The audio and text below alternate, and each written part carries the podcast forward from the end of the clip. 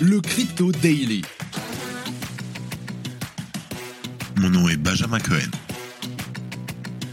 Et vous êtes bien sur le Crypto Daily. Le podcast qui traite de l'actualité crypto, NFT et métaverse. Dans vos oreilles, chaque jour, du lundi au vendredi.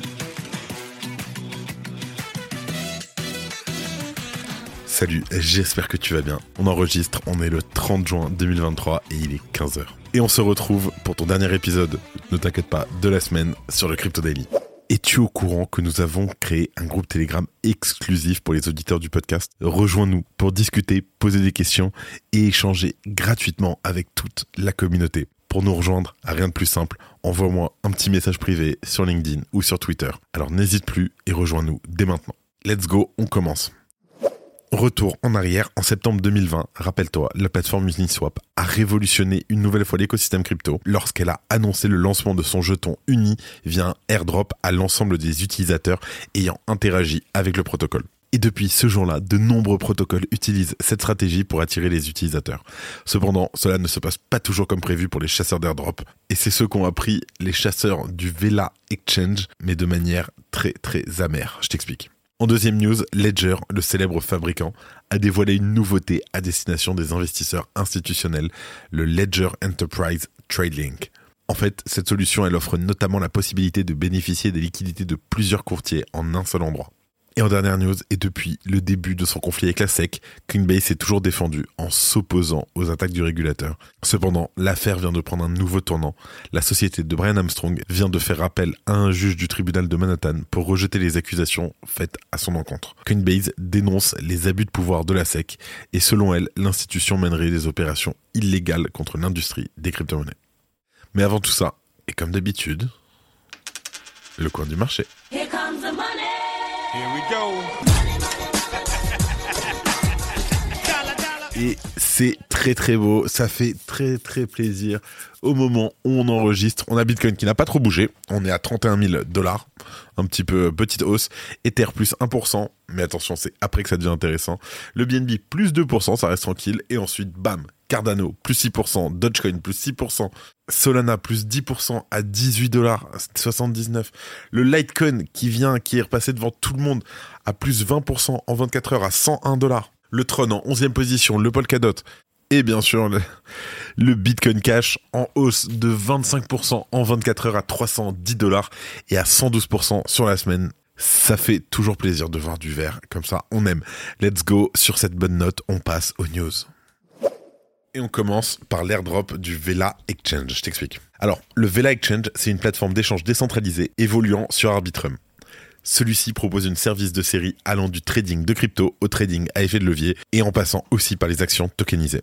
Et depuis plusieurs mois, la plateforme fait très fréquemment la promotion d'un airdrop à venir qui va récompenser les utilisateurs du protocole. Par conséquent, le protocole a été pris d'assaut par les chasseurs d'airdrop, ce qui est normal. Et en tout cas, hier, le 29 juin, Vela Exchange a annoncé l'ouverture de son airdrop et pour cela, deux options s'offraient aux utilisateurs.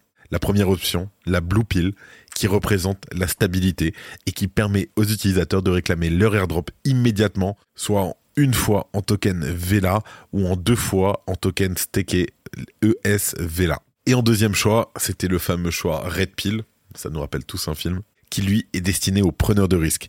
Elle permet aux utilisateurs d'obtenir jusqu'à 8 fois le montant initial de leur airdrop. En plus de cela, il y a eu plus de 35 000 jetons ARB d'Arbitrum qui ont été distribués entre les 250 plus gros traders de la plateforme. Néanmoins, du côté de la communauté, cet airdrop a reçu un accueil mitigé. En effet, de nombreux utilisateurs ont exprimé leur déception face à la quantité de Vela reçus. Certains ont même dépensé plus de frais de transaction que le nombre de Vela gagnés via l'airdrop. Je te lis le message d'un utilisateur ayant dépensé plus en frais que sa récompense. J'ai dépensé 15 dollars en frais et j'ai reçu 13 dollars en airdrop. Nous attendons depuis plus de 4 mois et voilà le résultat, c'est une honte. Ce n'est pas un airdrop pour la communauté, vous vous remplissez uniquement les poches. Et autre situation encore plus loquace, les équipes de Vela avaient annoncé que l'airdrop serait proportionnel au volume d'échanges générés sur la plateforme. Ainsi, certains internautes ont entrepris de générer un volume colossal sur Vela, et ainsi, le plus grand trader a généré un volume de 116 millions de dollars en trading.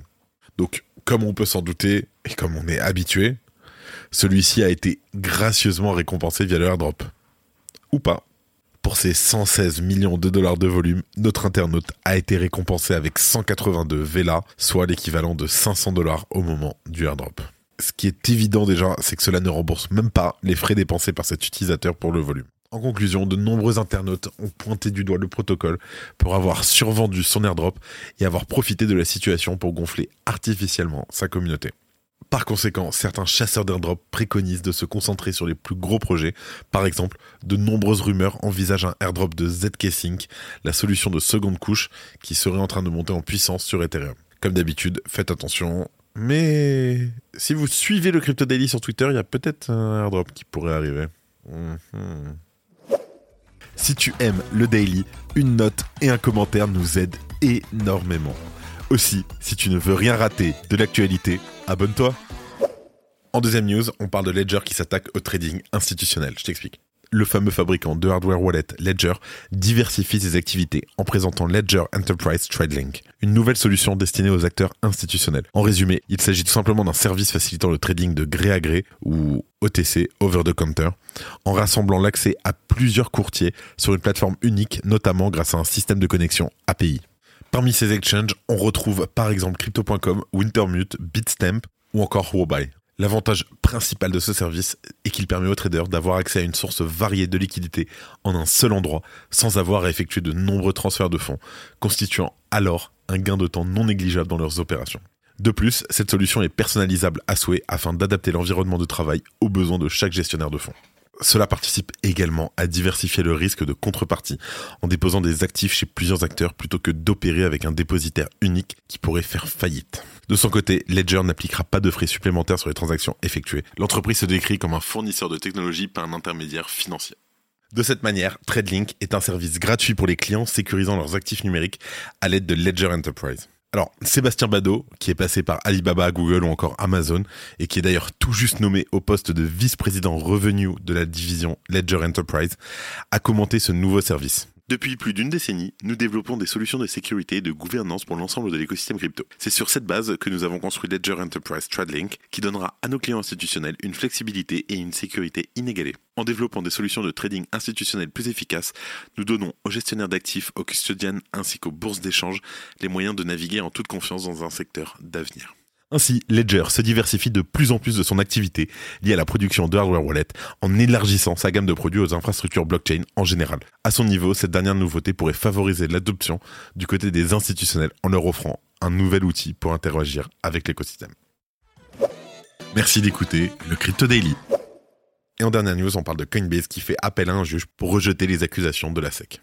Alors récemment, l'exchange américain Coinbase a déposé une requête pour invalider les plaintes de la SEC réalisées à son encontre. En outre, le mastodonte du Web3 demandera prochainement à un juge d'évaluer la pertinence des procès déclenchés par le régulateur. Pour rappel, le 6 juin 2023, l'institution dédiée au marché financier américain avait attaqué en justice l'entreprise de Brian Armstrong.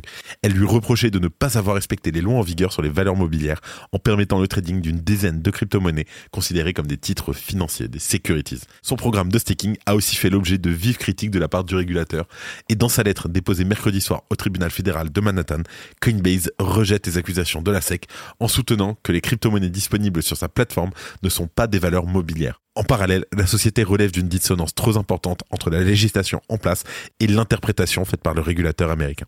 Plutôt que de tester un nouveau point de vue en élaborant des avis et des commentaires, la SEC a choisi de déployer son programme agressif par des mesures d'application rétroactives punitives. Le pouvoir d'exécution de l'agence est important, mais pas illimité. L'action de la SEC ici est bien au-delà de ses limites et c'est illégal.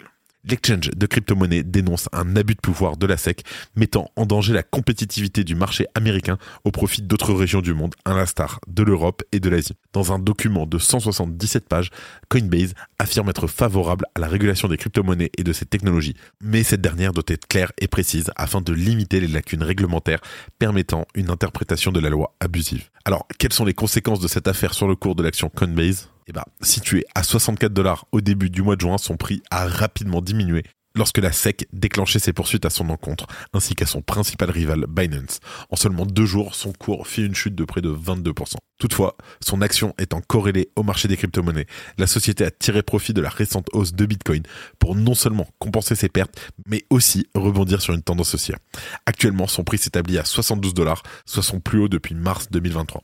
Et de son côté, le marché des crypto-monnaies est marqué par une dominance record du Bitcoin jamais observée depuis le précédent bull run. Aujourd'hui, le roi représente plus de 50% de la capitalisation totale du marché et cette dominance témoigne d'un intérêt croissant pour Bitcoin au détriment des altcoins qui, après avoir connu une hausse temporaire, sont revenus tutoyer des plus bas à la suite des poursuites de la SEC. Par conséquent, pendant que le BTC connaît une croissance de 84% depuis janvier 2023, le Matic, le BNB et l'ADA enregistrent respectivement moins 22,5, moins 2,5 et plus 12%.